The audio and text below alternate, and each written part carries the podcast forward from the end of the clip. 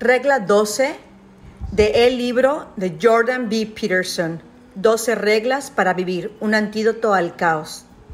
Mi nombre es Ana Cortés y estoy haciendo una recopilación, una eh, vista de cada una de las reglas que escribió el doctor Peterson. Como siempre lo comento, eh, jamás con una intención de evaluar su, su arte, su estudio, su dedicación a querer darnos una mejor vida, más bien buscando simplemente poner en, palabras más simples y para la gente que tal vez se le hace muy pesado leer el libro y que puedan tener acceso a esta información. Eh, por un lado y por el otro, eh, les voy a platicar un poquito, algo que no he hecho en, en, todos estos 12 capítulos, bueno, 11 capítulos hasta el día de hoy. Em, yo no llegué a este libro porque yo estuviera buscando en los estantes algo más interesante para leer. No llegué a, Jordan porque andaba buscando entre, entre YouTube o, los podcasts eh, a alguien que pudiese enseñarme algo. Llegué a Jordan por mi hijo Emiliano, quien cometió suicidio el 6 de noviembre de 2019. Él era un joven estudioso, muy profundo en sus pensamientos, un niño que aprendió a leer solo a los tres años, a los seis años ya leía libros de 200, 300 páginas y a los ocho años él ya leía libros de 800 páginas, uno a la semana. Un niño que cuando terminaba de leer un libro, iba y buscaba en su biblioteca y volvía a leer algún libro que tuviera ahí, simplemente porque no podía dejar de leer y de, y de desear absorber información. Un niño que muchas veces en, en la escuela, en la primaria, en lugar de querer estar corriendo y jugando, él quería seguir leyendo para terminar el, el libro que estuviera leyendo en, en, en, ese momento. Un niño que en Navidad, en cumpleaños, en lugar de pedirme juguetes, me pedía libros, a veces 10, 12 libros para poder así tener tesoros para leer una vez al mes, aunque terminaba leyéndose uno por semana. En diciembre del año pasado, no, no este diciembre del 2019, porque lógicamente él ya había fallecido, en diciembre del 2018 eh, hicimos un viaje en familia como cada año. Y en ese viaje él estuvo platicando mucho acerca de Jordan y de su libro Maps of Meaning, que también le compré y se lo envié. Eh, constantemente nos sentábamos cuando me tocaba verlo porque él vivía en, en Silicon Valley, en, en, Santa Mónica, perdón, en, en, en, California, en el norte de California, con su papá. Eh, constantemente cuando nos veíamos, él me platicaba qué libros estaba leyendo, cuáles eran sus impresiones acerca de eso, qué era lo que le conflictuaba y qué era lo que le ayudaba a entender un poco más la vida. Y en esas pláticas llegó, llegó Jordan, y Emiliano estaba muy emocionado de, de poder encontrar algo que lo hiciera, eh, lo hiciera buscar más adentro de él mismo. Eh, finalmente le compré a él el libro Las 12 reglas en inglés y le compré también el libro de Maps of Meaning, que al final terminó prestándoselo a su hermano Javier y nunca lo leyó. Javier apenas está empezando a leer ese libro entonces, en memoria de mi hijo y de todo lo que he escuchado del doctor Peterson acerca del suicidio, acerca de toda esta porquería que tenemos adentro de nosotros y de la que yo hablo constantemente en mis talleres. Es por eso que me animé a hacer este estudio y volverlo podcast también para honrar la memoria de mi hijo y para decirte a ti que si tú eres padre, si tú eres madre, si tú eres tía, si tú eres abuela, abraces una de estas reglas para tu vida, compartas los podcasts con más gente y busquemos cuidar más de la juventud de nuestros hijos. Si alguien me pregunta a mí si yo veía venir eso, no, jamás. Creo que es una de las cosas que, que más ha causado shock en, nuestro, en nuestra familia, con mis hijos, con mi esposo, porque si bien no vivíamos con Emiliano, buscábamos compartir con él siempre nuestra dicha de amarlo, nuestra dicha de saberlo, de, hacerle saber que estábamos orgullosos de él, de hacerle saber que no importaba lo que pasara, eh, nosotros estábamos orgullosos de él. Em, su sueño, como muchos de ustedes saben, que son mis seguidores, era ser astronauta, era trabajar para la NASA. En una ocasión, Emiliano, muy pequeño, como de seis años, se acercó conmigo y me dijo, mamá, yo un día voy a trabajar para la NASA. Y si en la NASA me piden que yo haga una misión fuera del planeta, eh, en la que yo tenga que quedarme allá y nunca regresar, quiero que sepas que lo voy a hacer. Cuando él me dijo eso, para mí fue muy extraño. Y le dije yo, Emiliano, yo, yo no entendía. Entonces yo le dije, Emiliano, mi amor, pero si tú te vas en ese, en ese, em, e, e, en esa nave espacial, pues ya no vas a poder regresar a vernos. A lo que él contestó, ya los vi, mamá. Ahora yo tengo que hacer lo que yo sé que he venido a hacer a este plano. Emiliano estaba en su último, en su penúltimo semestre en la preparatoria y estaba ya buscando universidades en Estados Unidos para poder cumplir su sueño, buscando estudiar algo relacionado eh, con, con, con la astronomía para que así pudiera ir abriendo su brecha para poder llegar a ser contratado en algún momento por la NASA. Em, en muchas ocasiones me comentó que tal vez al principio empezaría buscando en dónde dar clases en alguna universidad, eh, volverse un estudioso y hacer investigaciones más profundas acerca de, del universo, del cosmos. Hasta que un día se fue.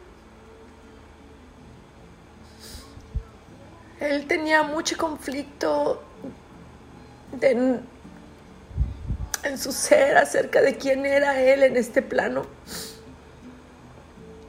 Ese día estaba yo en Lima. Iba a ayudar a un taller ese fin de semana. Era un jueves. Recuerdo haberle texteado y lo primero que yo siempre le decía era, mi amor, ¿cómo estás? Y agradeciste el día de hoy por la vida tan hermosa que es y porque tu familia te ama. Y él me contestó, mom, me he estado sintiendo extraño, como vacío. Y pero sé que esto va a pasar porque en cuanto entre a la universidad y esté estudiando lo que yo deseo estudiar, va a ser muy diferente mi vida. Em, puedo decirte que yo no entendía. Y también puedo decirte que yo pensaba que, que él estaba bien en donde estaba. Eso fue a las 12 del mediodía, horario de Lima. Diez horas después recibí un mensaje y me preguntaban si podían llamarme, a lo que contesté que sí. Mi corazón empezó a latir muy fuerte porque no era común que su papá me, escribiera. Finalmente me escribió o me, me, llamó, mejor dicho, hasta que yo ya estaba en mi habitación, ya había terminado de dar una conferencia y estaba ya en mi habitación. Y él me llamó para decirme lo que había pasado. Cuatro horas después de que Emiliano y yo hablamos, después de que él me explicó las universidades que iba a ver ese fin de semana, después de que me, pidió dinero para poder aplicar a, más universidades, porque yo siempre le dije que no se preocupara por eso, que él aplicara a todas las universidades que él quisiera, que yo lo iba a apoyar con, con, con, con las aplicaciones. Lo último que le dije y que mi hijo pudo leer de mí es, te amo y estoy orgullosa de ti.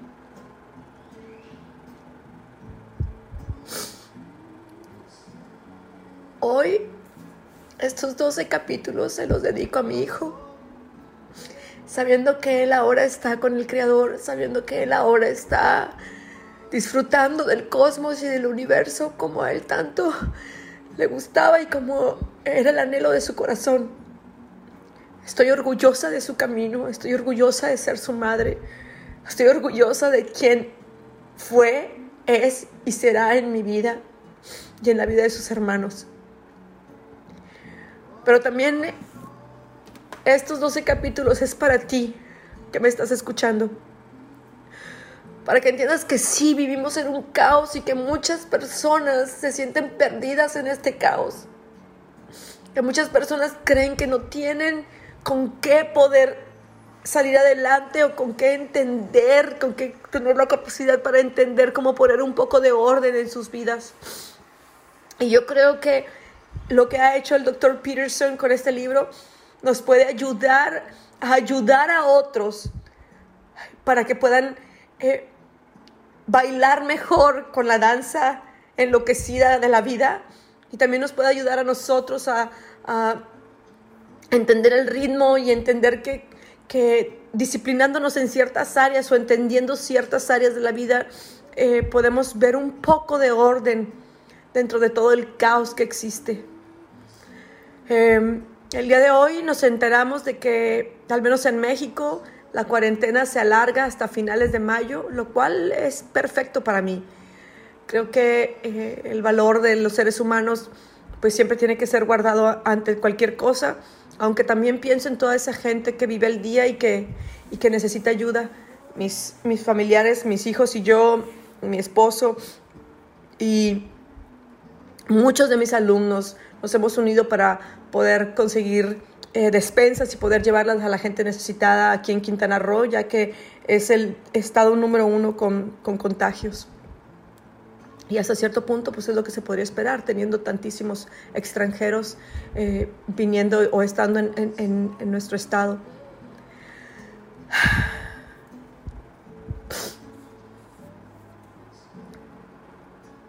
Hoy deseo que si tienes un joven en casa, si tú te sientes herido,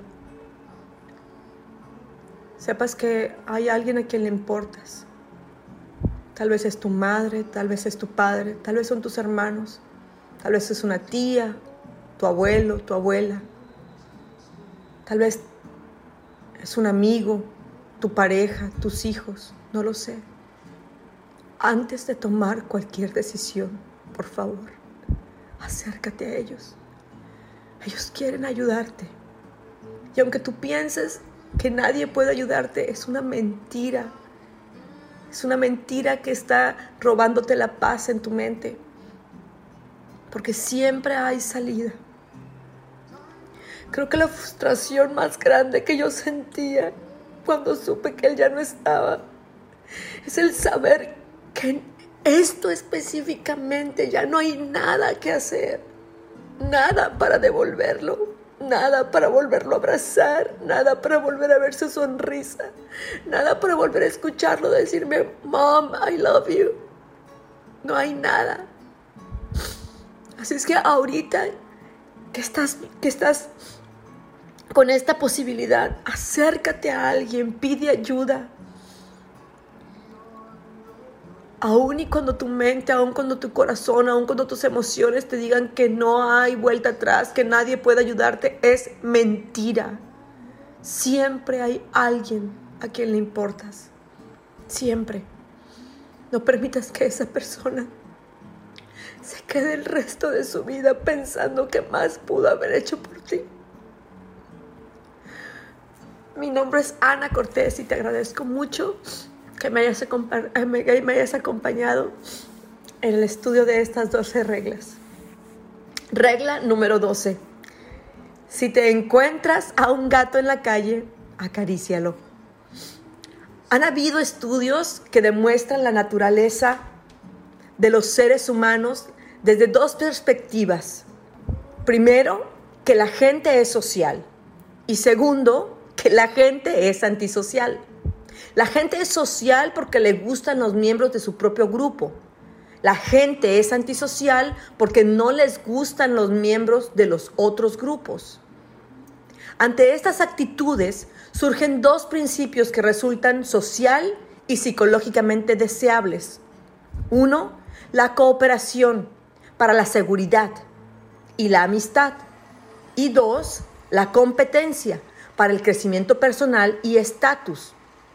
Es a través de la cooperación y de la competencia que el individuo logra alcanzar los anhelos y deseos de su corazón. Y en ocasiones, por falta de ellos, se queda en el camino, llevándolo a una vida de frustración y amargura. Sin embargo, la idea de que la vida es sufrimiento es un principio que aparece de una forma u otra en todas las doctrinas religiosas tal y como ya se ha analizado anteriormente. Y resulta razonable preguntarse cómo podemos esperar prosperar y ser felices. O incluso tan solo desear existir en algunos casos en semejantes circunstancias. Hay momentos que deseamos ser diferentes para no sufrir. Queremos ser de acero inoxidable e incluso buscamos fortificar artificialmente a los nuestros, con tal de que no sufran y nos olvidamos de que somos y son seres humanos, que sentimos y reaccionamos a lo que nos sucede. Si negáramos esta naturaleza nuestra, habría sido lo mismo a destruirnos. Cuando se puede amar de verdad a una persona, la amamos en todo su ser. Esta decisión está indisociablemente unida a sus limitaciones. Por lo tanto, cuando decidas amar a alguien que no sea solo por sus fortalezas, sino también a pesar de su fragilidad. Es ahí donde ocurre la magia. Ahora bien, imagina a un ser que es omnisciente, omnipresente y omnipotente. ¿Qué le falta a ese ser? La respuesta, limitación. Si ya lo eres todo, siempre y en todas partes, no hay ningún lugar a donde ir, ni nada más que ser. Todo lo que podría ser ya es. Y todo lo que podría ocurrir ya ha ocurrido. Y por ese motivo, según cuenta la historia, Dios creó al hombre. Si no hay limitación, no hay historia. Y si no hay historia, no hay ser. Cualquier clase de ser parece requerir limitaciones. Es a través de ellas que los seres humanos somos desafiados a lograr nuestros sueños con lo que tenemos. De que seamos retados a no rendirnos y que sigamos sorprendiéndonos con lo que vamos logrando. Si ya lo tuviéramos todo o ya supiéramos lo que ocurriría, qué aburrido sería. No obstante, Seguimos quejándonos del sufrimiento y nos preguntamos, ¿cómo puede estructurarse la realidad de una forma tan insoportable? ¿Cómo puede ser posible algo así? Quizá tal sería mejor no ser y punto. Quizá sería incluso mejor si no existiese ningún tipo de ser. Pero la gente que llega a la primera conclusión coquetea con el suicidio. Y los que alcanzan la segunda se acercan a algo todavía peor, algo verdaderamente monstruoso. Rondan la idea de la destrucción total. Especulan con el genocidio o alguna cosa más horrible. Odiar la vida, despreciarla, incluso si es por el incuestionable dolor que te inflige, tan solo sirve para empeorarla aún más de manera insoportable no supone una auténtica protesta ni tiene nada de bueno. No es sino el deseo de producir sufrimiento por producirlo. Y esa es la misma esencia del mal. Gente que llega a semejantes conclusiones se encuentra a un paso del caos absoluto. A veces tan solo le faltan las herramientas Así que dejar de ver solo lo negativo de las cosas y concéntrate en observar lo bueno para lograr superar dicha situación. A estas alturas podrías cuestionar, Pero ¿acaso existe algún tipo de alternativa coherente que explique los evidentes horrores de la existencia? ¿Acaso se puede justificar de verdad el ser? Con sus mosquitos de la malaria, sus niños soldados y sus enfermedades neurológicas degenerativas. La respuesta sí la hay y son las ideas, el pensamiento. Pero si no se puede confiar en el pensamiento en las situaciones más desesperadas, entonces, ¿qué nos queda? El pensamiento, al fin y al cabo, es el más elevado de los logros humanos, ¿o no? Hay algo que desbanca el pensamiento, a pesar de su poder verdaderamente asombroso. Cuando la existencia se revela como algo existencialmente intolerable, el pensamiento se hunde sobre sí mismo. En semejantes situaciones, en las profundidades, lo que te funciona no es pensar, sino darte cuenta. Quizá puedas empezar por darte cuenta de esto. Cuando quieres a alguien, no es a pesar de sus limitaciones, sino a causa de ellas. Claro que es algo complicado, como se dijo anteriormente, pero es una decisión. Es algo que me enseñó a mí Emiliano. Amar de manera incondicional. Ahorita, ¿cuál es la limitación que tengo con mi hijo? El no poder tocarlo, el no poder abrazarlo, el no poder volver a tenerlo aquí recostado en mi estómago como le gustaba hacerlo y platicarme de sus historias. Entonces, a causa de eso, lo amo aún más. Él me ha enseñado lo que es el verdadero amor incondicional. No necesito abrazarlo, no necesito verlo, no necesito escuchar su voz, no necesito que venga y me visite, no necesito tomarme una foto con él cada Navidad, Año Nuevo o en su cumpleaños. Lo único que necesito es tomar la decisión de amarlo en la ausencia física de su ser. En la senda que nos lleva a mejorar, hay limitaciones más allá de las cuales sería mejor no adentrarse, a no ser que queramos sacrificar nuestra propia humanidad y estés decidido a pagar las consecuencias de ello. Las exigencias del día a día no se detienen solo porque te haya arrollado una catástrofe. Todo lo que siempre habías tenido que hacer, lo que tienes que seguir haciendo. Así pues, ¿cómo te las arreglas? Resérvate un tiempo para hablar y pensar en la enfermedad o la crisis que sea y en cómo habría que gestionarla cada día. No hables ni pienses en ella de otra manera si no limitas su efecto, terminas agotado y todo acabará precipitándose en el abismo. Y esto no te ayuda. Mantén la fuerza. Estás en guerra, no en una batalla y la guerra se compone de muchas batallas. Tienes que mantenerte operativo a lo largo de todas ellas. Cuando irrumpan las preocupaciones relativas a la crisis en cualquier otro momento, Recuérdate que le dedicarás todo el tiempo necesario en el momento que has elegido. Suele funcionar. A las partes de tu cerebro que generan la ansiedad les interesa más que haya un plan que los detalles de este. No programes este tiempo por la tarde o por la noche, porque después no podrás dormir. Y si no puedes dormir, todo acabará viniéndose abajo.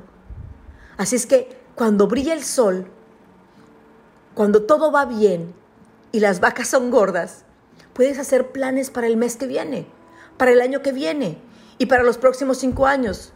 Puedes incluso soñar con la próxima década, pero resulta imposible hacerlo cuando tienes la pierna metida en la mandíbula de un cocodrilo. Así que levántate temprano en la mañana, antes de que salga el sol Tal vez sal a correr, medita, haz respiraciones y toma un lápiz y un papel y escribe las acciones que vas a llevar a cabo para poder solucionar la parte que te corresponde de este día. Cuando sucedió todo lo de mi hijo, yo no podía hacer nada de esto. Yo siempre tengo muchos años ya dedicándome a correr, a hacer triatlón, y me parecía imposible poder hacer algo para mí. Poco a poco fui recuperándolo, poco a poco fui levantándome temprano a meditar, a escuchar audios. Me consolaba mucho escuchar audios del doctor Jordan Peterson. Y también fue por eso que decidí hacer el estudio de este libro. Poco a poco he podido recuperar, he, podido ir recuperando eh, el amor por la vida, aunque siempre he tenido claro que mis hijos, mis otros tres hijos, merecen tener una madre que, los, que, que esté con ellos al 100% porque ellos también merecen todo mi amor y, toda mi presencia. Así que cambia, cambia el estar preocupado todo el día por escoger un tiempo en la mañana para preocuparte y ocuparte en un plan para darle paz a tu mente. A cada día le basta su desgracia. Mateo 6:34. A menudo se interpreta como vive en el presente y no te preocupes por el mañana. Pero no es eso lo que quiere decir. Hay que contextualizarlo de acuerdo al sermón de la montaña. En este sermón se sintetizan las diez prohibiciones de los mandamientos de Moisés en una única autorización prescriptiva. Cristo culmina a sus seguidores a que depositen su fe en el reino celestial de Dios y en la verdad. Se trata de una decisión consciente que implica aceptar el bien primordial del ser. Es un acto de valentía. Aspira bien alto, como el yepeto de Pinocho. Pídele un deseo a una estrella y entonces compórtate en consecuencia, de acuerdo con tal aspiración. Una vez que te encuentres alineado con el cielo, puedes concentrarte en el día de hoy Ten cuidado. Ordena las cosas que puedes controlar. Arregla aquello que parezca defectuoso y mejora las cosas que ya están bien. Quizá, si vas con cuidado, puedas salir adelante. Es que mira, la gente es muy dura y puede sobrevivir a grandes dolores y derrotas, pero para perseverar necesitan ver lo bueno que tiene el ser. Si lo pierden, entonces están perdidos de verdad. Si lo pierden, entonces se jodió absolutamente todo. Por favor, no te distraigas y no permitas que el pensamiento te juegue malas pasadas. Antes bien, mantente recordando quién eres, quién te ama, quién se preocupa por ti, por quién vale la pena salir de esto. Es momento de traer todos los principios que hemos aprendido a lo largo de esta lectura y confirmar que eres único y que en ti está toda la fuente del poder que te llevará hasta donde tú quieras. Podrás recordar, aunque solo sea durante 15 segundos, que la, la maravilla del ser que vive en ti, que está en ti, que radica en ti, puede compensar el sufrimiento imposible de erradicar que lo acompaña. Quizá puedas arañar 10 o 20 minutos para hacer algo ridículo que te distraiga o recuerde que eres capaz de reírte de lo absurdo de la existencia. Quizá veas a una niñita bailando en la calle porque lleva puesto un vestido de ballet. Si prestas atención, incluso en un mal día, puede que tengas la suerte de encontrarte con pequeñas oportunidades exactamente así. Así que, si te encuentras a un gato en la calle, acarícialo, porque no sabes cuándo volverás a tener la oportunidad de hacerlo. Y yo, Ana Cortés, terminaría este capítulo diciendo, si te encuentras a tu madre, abrázala. Si te encuentras a tu padre, honralo. Si te encuentras a tu esposo, dale las gracias por estar este tiempo contigo. Si te encuentras a tus hijos, diles lo hermoso que ha sido tenerlos en ti. El creer que el Creador todavía confía tanto en ti como para darte ese valioso, valiosa misión de poder criar seres humanos llenos, sanos, con sueños, listos para ser grandes hombres o grandes mujeres, grandes ciudadanos del lugar en donde se encuentren. Si tienes un amigo, una amiga, recuérdales lo maravilloso que son. Aplaude siempre la grandeza de las otras personas. Reconoce a las personas que están haciendo un esfuerzo. Sé amable con ellas. Sé bondadosa. Recuerda que uno nunca sabe qué sigue en su vida. Y uno nunca sabe si el texto que estás escribiendo en ese momento será el último texto que podrás mandarle a la persona que amas. Mi nombre es Ana Cortés y ha sido muy sanador poder grabar estas 12 reglas, poder liberar de alguna manera esta deuda que siento con, con mi hijo, conmigo misma y con toda la gente que tal vez está allá afuera sintiéndose perdida, sola, confundida. También para toda esa gente que no ha terminado de entender que no tenemos la vida comprada, que está enojada, que está en resentimiento, que está molesta por estúpidas cosas. Cuando llega el día y ya no hay vuelta atrás, entonces nos damos cuenta de todo el tiempo que hemos perdido.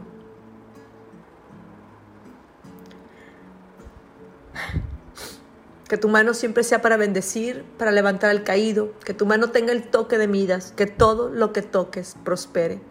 Y recuerda, la vida es demasiado bella como para vivirla jodida. Por favor, Comparte con la gente que tú creas que le puede ayudar estos audios. Ayúdame a que llegue más gente.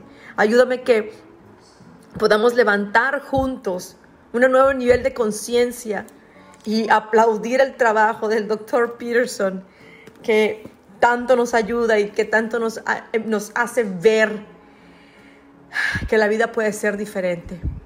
Bendiciones.